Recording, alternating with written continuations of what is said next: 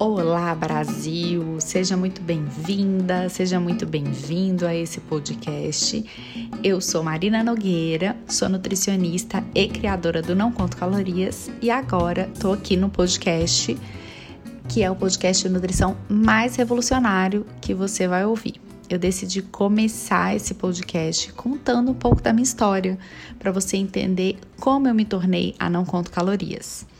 E eu podia começar contando uma história de superação, dizer que hoje eu trabalho com uma nutrição menos restritiva, porque em algum momento da minha vida eu deixei de lado as várias dietas, que eu fiz as pazes com o meu corpo e com a alimentação. Mas a verdade é que eu nunca fiz dieta na minha vida. E eu nunca corri atrás do corpo dos sonhos. Eu sou uma privilegiada nesse sentido. Essas nunca foram as minhas questões. E talvez por isso eu sempre achei meio esquisito, né, meio insano, alguém, por exemplo, cortar totalmente os carboidratos para perder alguns quilos e depois ter a chance de encontrar os quilos novamente, né? Na verdade, eu fui fazer faculdade de nutrição por um acaso. Eu sempre quis fazer jornalismo, comunicação social.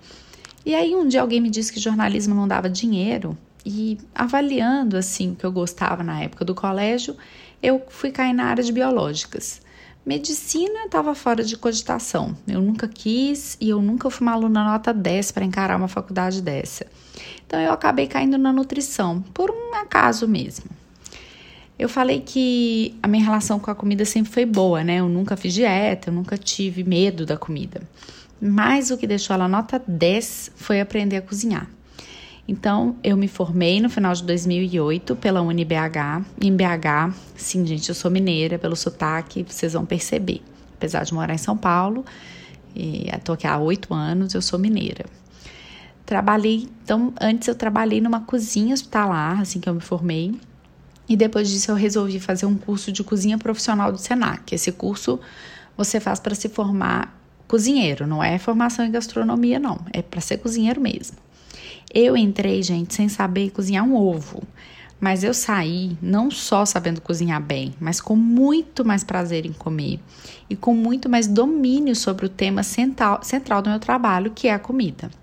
E aí foi cozinhando e incentivando as pessoas a cozinhar que eu comecei a mudar a maneira como eu sugeria uma mudança de hábito alimentar, né? Porque a gente se forma nutricionista aprendendo a fazer plano alimentar, dieta e etc. E foi aprendendo a cozinhar que eu consegui bolar novas estratégias para sugerir mudanças que não fossem baseadas em restrições.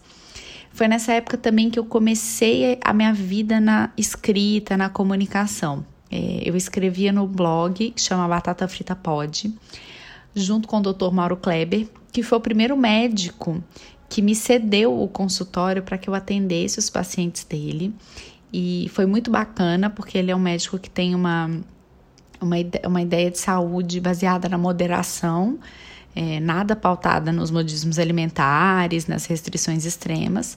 E junto com ele, a filha dele, que é uma grande amiga minha, eu comecei a escrever no Batata Frita Pod. E aí fiquei nessa vida de consultório, dava algumas aulas no Senac, escrevia no Batata Frita até 2012, quando eu decidi me mudar para São Paulo. E aí eu me mudei para São Paulo em agosto de 2012 e por alguns meses eu fiquei afastada dos atendimentos, trabalhei em outras coisas, é, mas a vontade de voltar para o consultório era, sempre foi muito grande. E aí veio a ideia de montar um blog meu, né, só meu aqui em São Paulo, para mostrar meu trabalho e abrir os meus caminhos aqui. Então, em março de 2013, surgiu o Não Conto Calorias. A Lígia, minha amiga, me ajudou e ela que batizou o Não Conto Calorias. E esse é o meu grande projeto profissional desde então. O Não Conto Calorias é bem curioso porque ele surgiu no momento que as musas fitness estavam assim bombando na internet. Foi quando elas também surgiram. E aí todo mundo que eu falava que eu tinha um blog de nutrição perguntava tipo, ai, tipo fitness, tipo a fulana, tipo a ciclana. E aí eu já ia explicando o que naquele momento parecia inexplicável, né? Que eu não trabalhava com restrição, que é, aquilo tudo era uma grande, eu, era, um grande modismo alimentar. E, e, foi muito boa essa época, porque foi a época que eu vi que eu não pensava a respeito de nutrição do jeito que eu pensava sozinha. Eu comecei a descobrir que tinham várias pessoas que pensavam como eu, e isso foi muito importante para eu continuar. É, nesse caminho, porque, gente, é muito difícil você ir contra a corrente, né? Então, é, eu comecei a escrever no blog no, em março de 2013 e foi a partir da procura de pessoas que liam meu blog que eu retomei a minha vida do consultório. E aí, desde então, eu não parei. Nesse período, eu também fiz uma pós-graduação é, em nutrição esportiva na USP e fiz o aprimoramento em transtornos alimentares no Ambulim, que é um ambulatório de transtornos do Instituto de Psiquiatria do HC aqui em São Paulo. É, voltando lá no começo, né? Quando eu me formei, eu escutava muitas pessoas falando assim: ah, se você não passar suplemento para o seu paciente, ele nunca mais vai voltar. Ou, ah, o paciente ele procura, ele quer uma dieta. Eu nunca acreditei muito nisso, em você ter que atender o desejo do paciente, é, ignorando a saúde dele, né? Então eu sempre fui bem, bem firme na minha ideia de não alimentar mais essa escravidão que é a vida da dieta.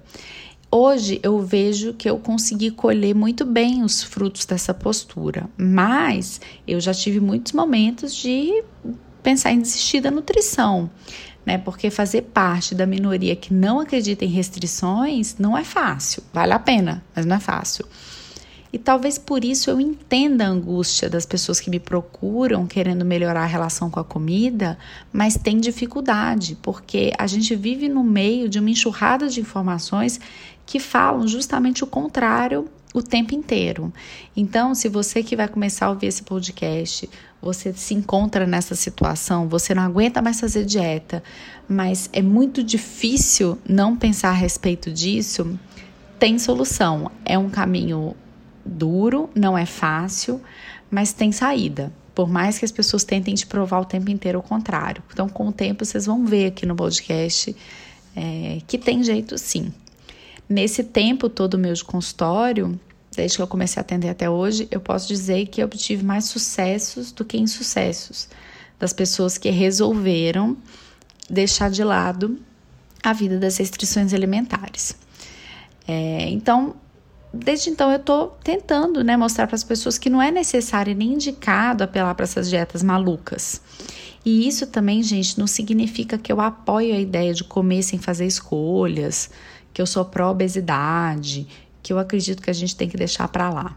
O que eu tento e o que eu quero fazer é mostrar que a felicidade não depende de um corpo magérrimo, que saúde mental é imprescindível para uma boa saúde física que sim, perder peso muitas vezes é um caminho para a saúde, mas emagrecer não significa estar magro, ficar magro, né? Emagrecer não, não precisa ter um, um preço tão alto, não precisa ser a qualquer custo.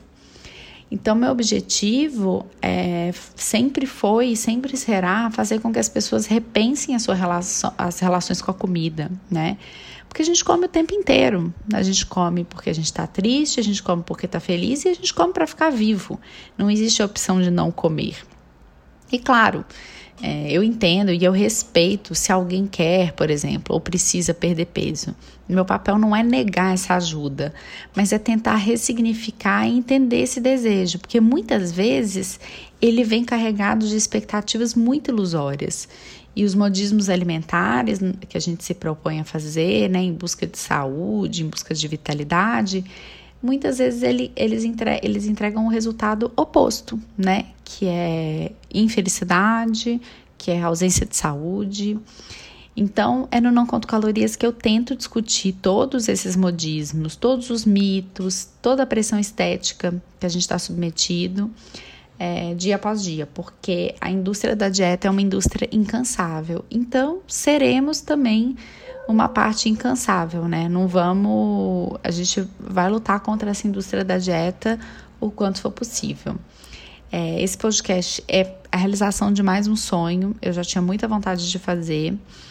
A gente está no meio de uma. Eu comecei esse podcast no meio de uma pandemia. É, e estou muito feliz de estar tá aqui. Espero que eu ajude muito é, a você realizar o seu sonho, a você melhorar a sua relação com a comida, ou a relação com o seu corpo, ou pelo menos te auxiliar a repensar o que você quer da sua saúde.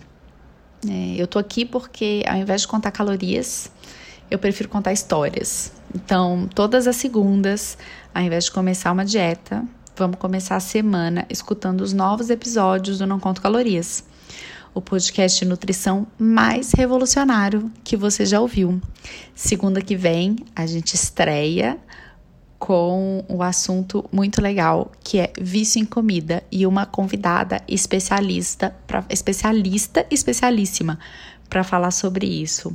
É, ela não só vai responder se vício em comida existe, como talvez ela te dê uma pista é, para você ver se você tá mesmo viciado em comida, será que isso existe? E se existir, eu tô? Eu preciso de cura? Eu preciso de ajuda? Então, segunda que vem, a gente se vê aqui. Até a próxima. Tchauzinho.